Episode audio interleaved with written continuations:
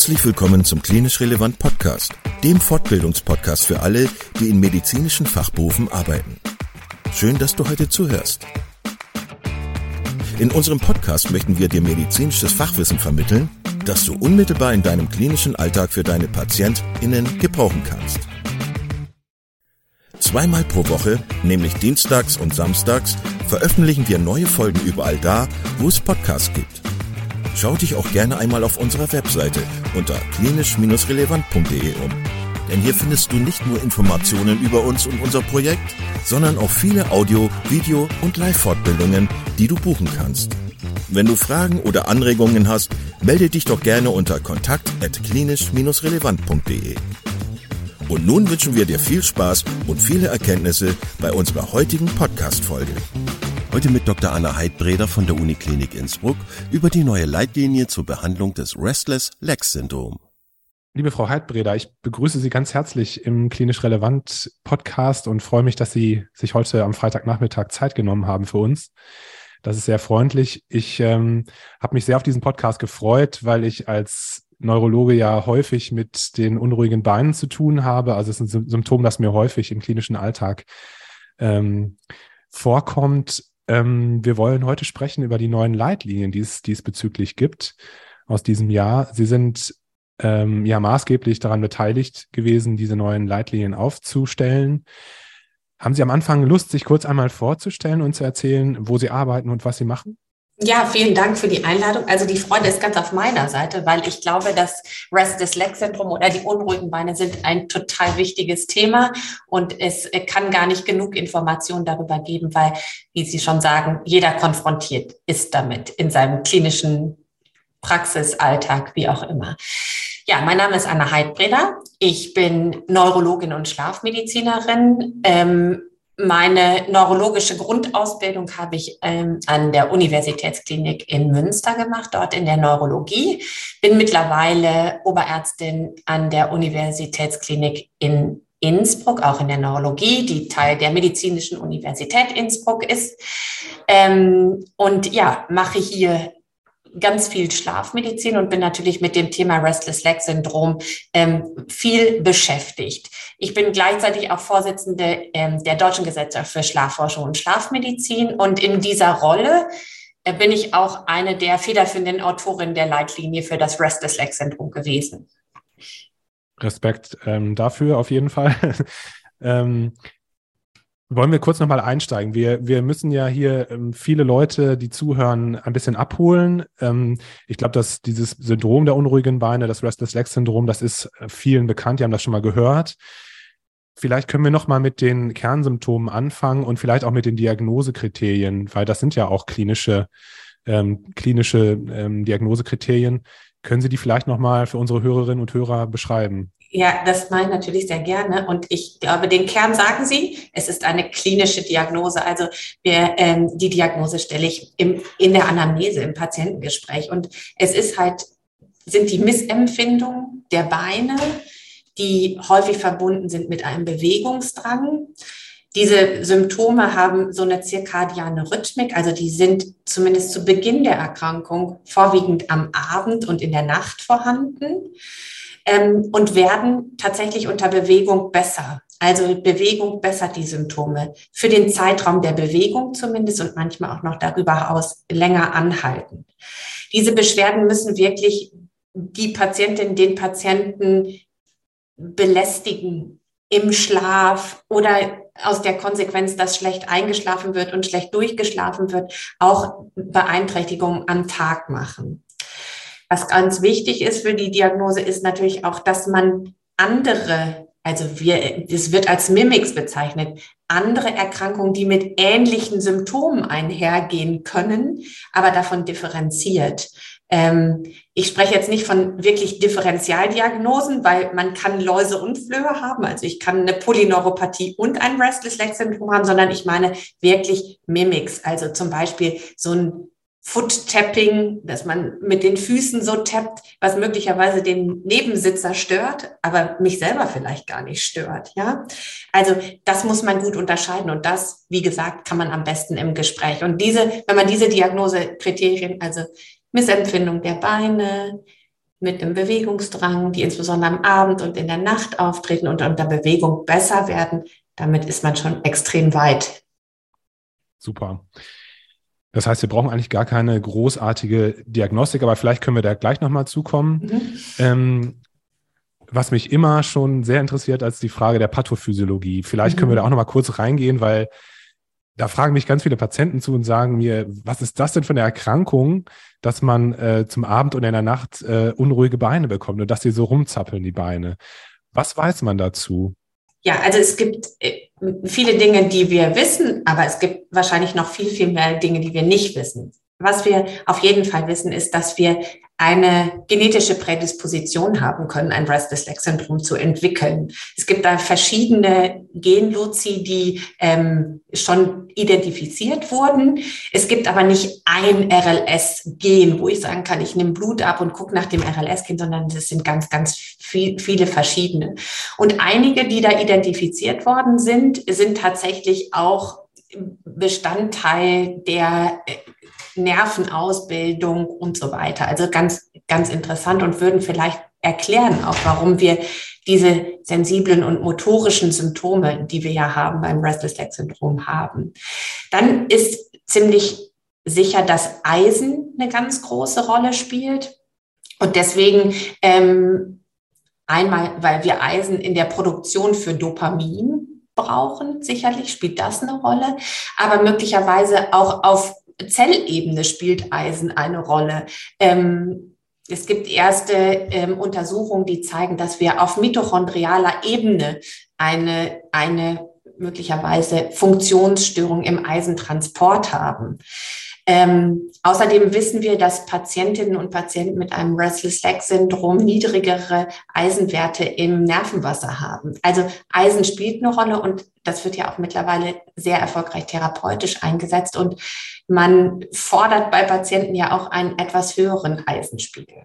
Das Weitere ist, wir wissen, dass dopaminerge Medikamente sehr gut wirksam sind bei äh, Menschen mit einem Restless Leg Syndrom, dass auch der Dopaminstoffwechsel sicherlich eine Rolle spielen kann, äh, äh, spielen wird. Ähm, und das sind so die Dinge, die wir wissen. Es gibt auch Hypothesen zur Hypoxie. Da sind wir in der Wissenschaft aber noch aktiv. Ähm, also Hypoxie in, in der Peripherie. Ja, ähm, das sind aber Dinge, die, die stecken noch in den Kinderschuhen und die müssen ausgebaut werden noch in der Wissenschaft. Ähm, aber es gibt viele Hypothesen und viele Dinge, die richtungsweisend sind. Aber der Blumenstrauß ist groß ähm, und äh, erklärt noch nicht auf den Punkt, woher es kommt. Es ist sicherlich multifaktoriell. Früher war es so, ich sage jetzt mal früher in Anführungszeichen, dass man auch von den ähm, sekundären ähm, Restless Legs Syndrom gesprochen hat. Ich glaube, da war immer mit davon die meinen, also da, davon war die Rede, wenn man jetzt zum Beispiel medikamentös induzierte ähm, Symptome bekommen hat oder was ich ja auch häufig sehe bei Patienten, die eine Niereninsuffizienz haben oder Dialysepatienten sind, äh, hat sich das geändert in den neuen Leitlinien? Würde man das immer noch so differenzieren oder ja, also ähm, wir, wir würden uns wünschen, dass das nicht mehr so differenziert wird. Und wir empfehlen auch ab, das in diese primäre und sekundäre weiter aufzuteilen. Weil, wie ich schon gesagt habe, man kann Läuse und Flöhe haben. Man kann sowohl eine Niereninsuffizienz als auch haben. Wie ist das Konzept dahinter? Ähm, ich hatte gerade schon genetische Prädisposition gesagt. Auf der einen Seite ist die genetische äh, Prädisposition und auf, den, auf der anderen Seite sind die Komorbiditäten. Zu den Komorbiditäten würde ich jetzt zum Beispiel die Niereninsuffizienz zählen, aber auch zum Beispiel Diabetes mellitus, Polyneuropathie und so weiter. Und je höher der genetische Load ist, umso weniger Komorbidität brauche ich, um das Restless Leg Syndrom zum Ausbruch zu bringen und andersrum her, äh, genauso. Je mehr Komorbidität, umso weniger genetische Prädisposition brauche ich es, um, um zum Ausbruch zu bringen. Aber ganz wichtig ist es, dass das Restless Leg Syndrom trotz Komorbidität als Erkrankung wahrgenommen wird und ernst genommen wird und deswegen eigenständige Erkrankung ist neben einer komorbiden Erkrankung und somit auch eigenständig behandelt werden muss. Sie haben vollkommen recht Antidepressiva können das zum Beispiel triggern, das Restless Leg Syndrom, aber trotzdem gehört es dazu, beides zu erkennen und beides auch zu behandeln. Ja, absolut. Ähm, sind das generell alle Antidepressiva, die das triggern können, oder gibt es da welche, die spezifisch ähm, ja. eine Rolle spielen? Ja, es gibt natürlich welche, die spezifisch eine Rolle spielen. Ähm, die Studienlage ist dann zum Teil ein bisschen widersprüchlich, aber wir wissen ähm, für SSRIs, dass das Risiko steigt, auch für Noradrenalin, Serotonin, Wiederaufnahme, Hämmer, äh, dass es ungünstig ist, aber auch beispielsweise für das Mirtazapin, äh, dass es äh, ungünstiger ist. Ähm, das muss man sicherlich sich individuell angucken ähm, und man weiß auf der anderen Seite, dass zum Beispiel das Bupropion oder auch das Trazodon eher günstig sein können. Sie haben es gerade schon angedeutet, die Symptomatik, die Erkrankung führt dazu, dass die Patienten maßgeblich in ihrem Alltag eingeschränkt sind. Äh, natürlich, weil sie nicht schlafen können, weil sie quälende Unruhe haben, aber natürlich auch, weil sie am nächsten Tag ähm, einfach erschlagen sind und müde sind. Mhm. Können wir noch mal in Richtung ähm, Diagnostik schauen und in äh, Richtung Differentialdiagnostik? Sie haben es ja gerade schon angerissen klinisch kann man das häufig schon so eigentlich ganz gut festnageln, die Diagnose. Äh, Sie haben gesagt, dass der Eisenstoffwechsel eine große Rolle spielt.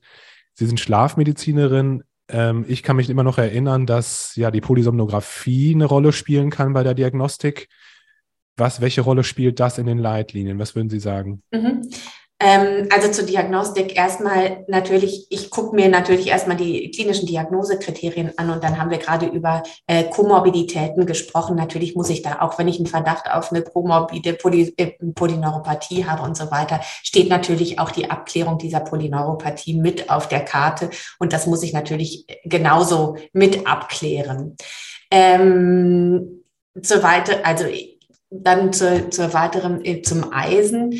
Ähm, für das äh, Restless Leg Syndrom ist die Betrachtung des Eisenstoffwechsels natürlich extrem wichtig und wir gucken da insbesondere auf das Serum Ferritin und die Transferinsättigung sicherlich als die beiden Hauptmarker, weil Sie wissen, dass wenn ich alleine das Eisen im Serum bestimme, dass das tageszeitlichen Schwankungen unterliegt und so weiter. Und das Ferritin gibt mir ja eher eine Auskunft auch über meinen Eisenspeicher, genauso wie die Transferinsättigung wie viel Eisengrad im, im Umsatz ist. Natürlich kann ich das nicht, muss ich das auch im Kontext sehen. Ne? Also wenn ich gerade eine schwere Infektion habe, ja, und ich erhöhte Entzündungsparameter habe, muss man natürlich auch wissen, dass das Ferritin eine akute Phase äh, Enzym ist und das kann falsch, falsch hoch sein dann, ja. Mhm.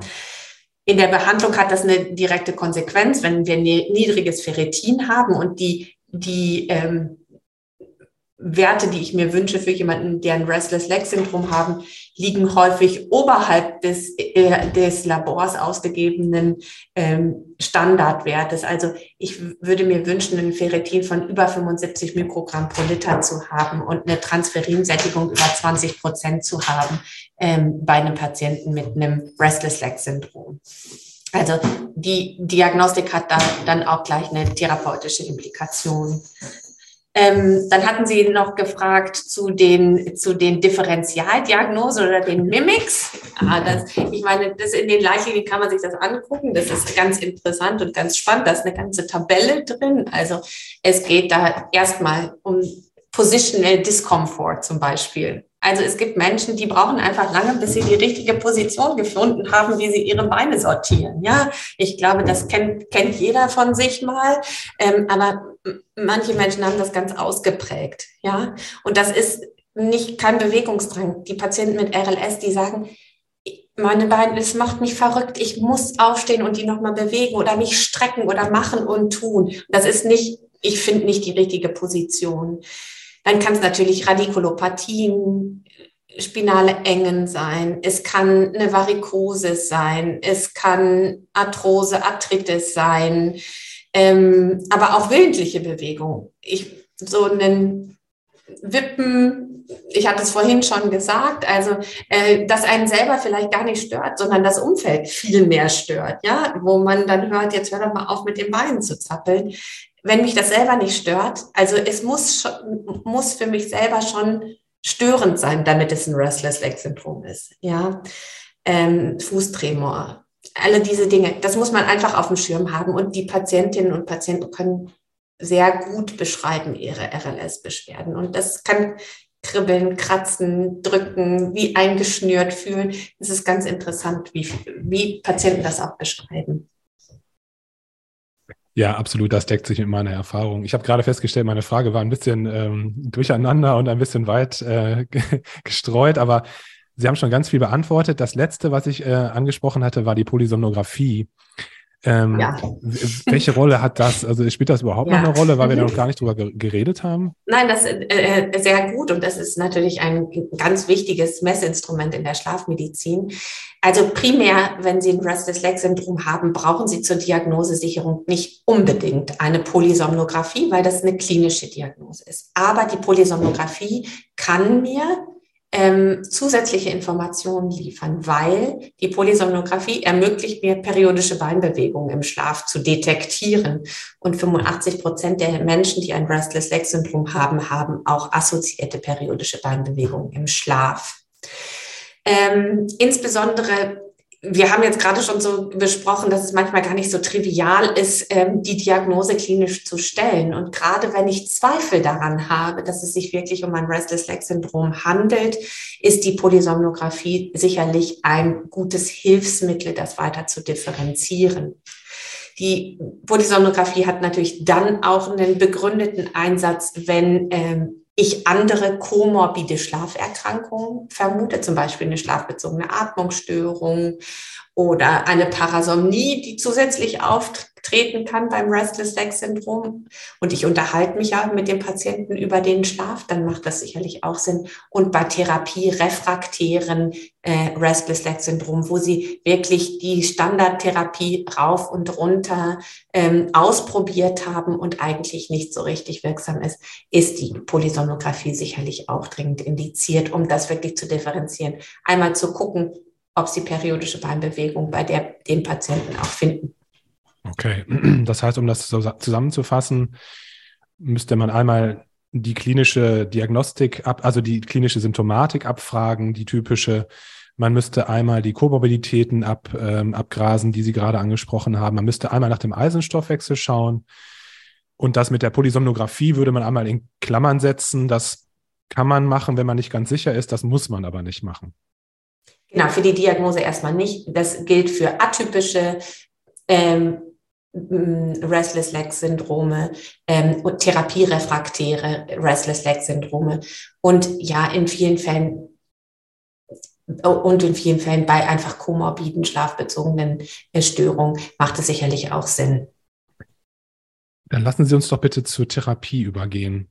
Mhm. Ähm, wenn Sie jetzt alte Leitlinien und neue Leitlinien vergleichen, was hat sich da konkret geändert? Sie haben es gerade schon angesprochen, die dopaminergen Medikamente spielen eine Rolle. Wie mhm. können wir unseren Patienten helfen? Also ganz an allererster Stelle steht sicherlich Eisen, Eisen, Eisen. Wir müssen das Eisen im Blick haben und das Eisen substituieren. Und das sollte bei einem leichten Restless Leg Syndrom erstmal das Mittel der, der allerersten Wahl sein. Ähm, dann die Dopaminergika spielen sicherlich eine Rolle, aber neben diesen spielen als Mittel der ersten Wahl auch die Gabapentinoide eine Rolle. Ähm, und zwar Gabapentin oder Pregabalin äh, zur Behandlung. Die sind derzeit noch off-label, aber zeigen als Primärtherapie ähm, ein, eine gute Wirksamkeit. Ähm, Dopaminergika ja, ähm, in möglichst adäquater, auf jeden Fall nicht zu hoher Dosierung. Und ganz wichtig ist, ist wirklich immer zu prüfen, ist das Restless Leg Syndrom wirklich behandlungsbedürftig? Ja, ähm, das ist der allererste Schritt. Und Sie hatten gerade Komorbiditäten gesagt. Ich würde es noch ergänzen, auch um Co-Medikation, dass man wirklich nochmal auf die Medikation auch guckt.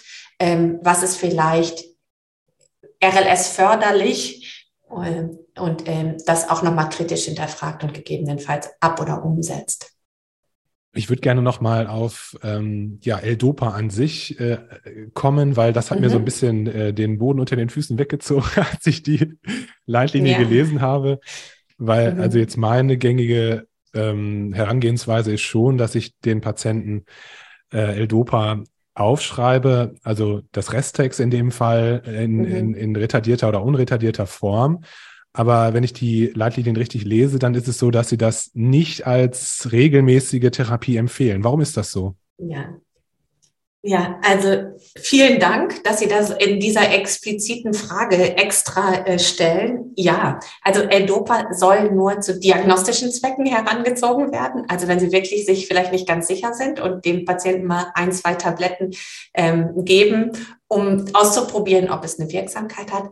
Und der Grund dafür ist, wir kennen das Phänomen der Augmentation, also Dopamin induzierte Verschlechterung der Symptomatik, die zum Teil wirklich katastrophal werden kann für die Patienten. Und wir wissen, dass das Risiko der Augmentation am allergrößten unter Anwendung von Levodopa ist, L-Dopa ist. Und deswegen ist in der, ist die Empfehlung ganz klar, das nicht mehr als Basismedikament zu nehmen, sondern wirklich aus diagnostischen Zwecken oder wenn Sie es wirklich im Bedarfsfall ganz selten ja. anwenden. Und Sie haben es gerade gesagt, dass Sie empfehlen, dass man wirklich eine, eine niedrige Dosierung wählt. Also wir befinden uns sicherlich nicht in den mhm. Sphären der Parkinson-Medikation, wie man das kennt, sondern es ist wirklich sehr niedrig.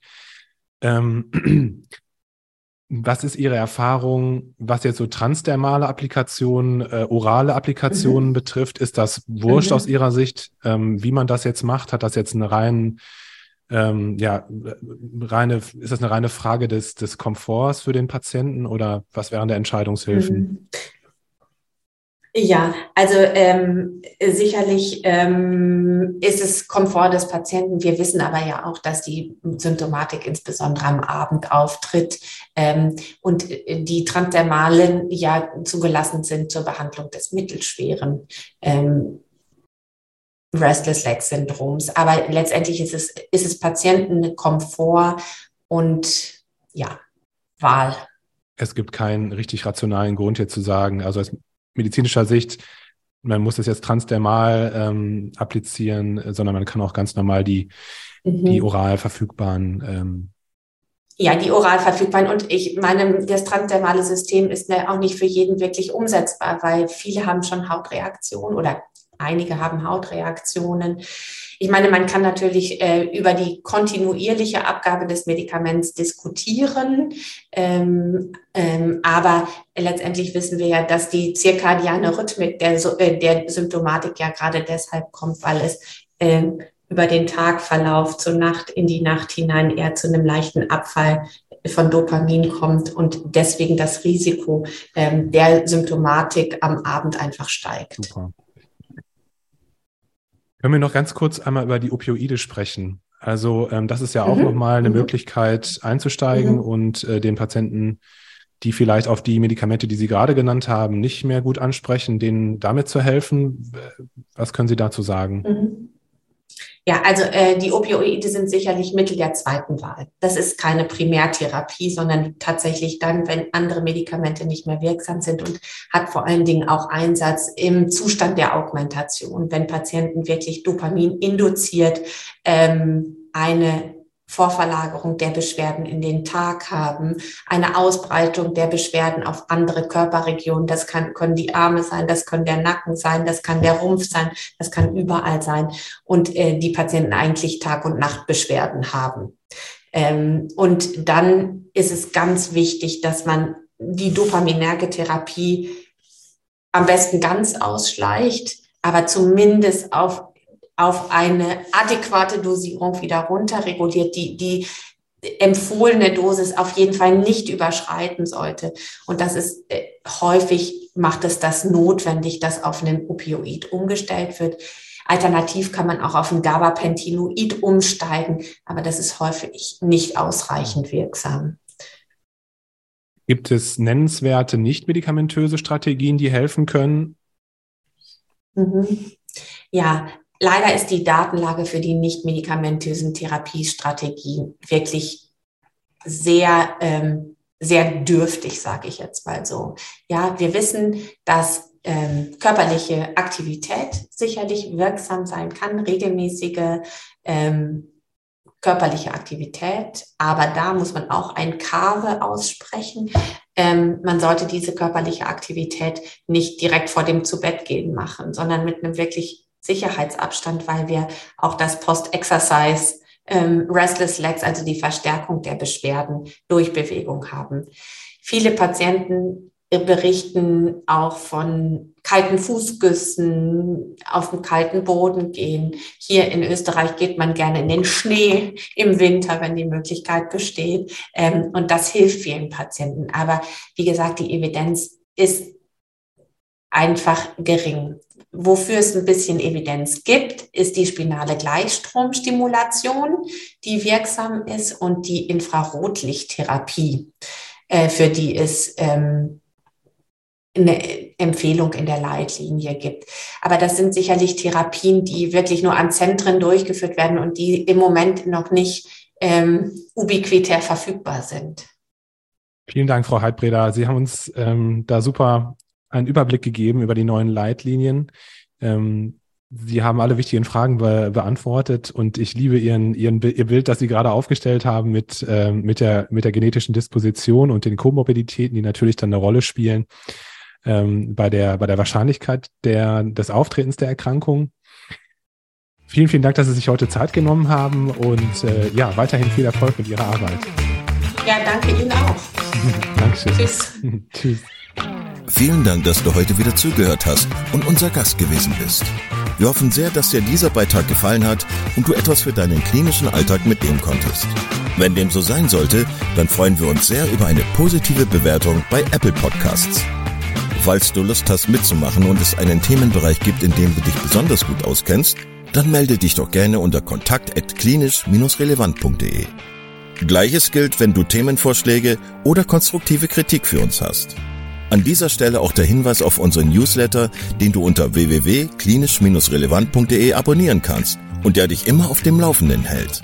Wenn du dich für unseren Newsletter einträgst, bekommst du einen 5-Euro-Gutschein, mit dem du in unserer Fortbildungsakademie einkaufen kannst. Wir wünschen dir jetzt bis zum nächsten Mal eine gute Zeit und freuen uns, wenn du bald wieder einschaltest. Pass auf dich auf, bleib gesund. Bis zum nächsten Mal. Ciao.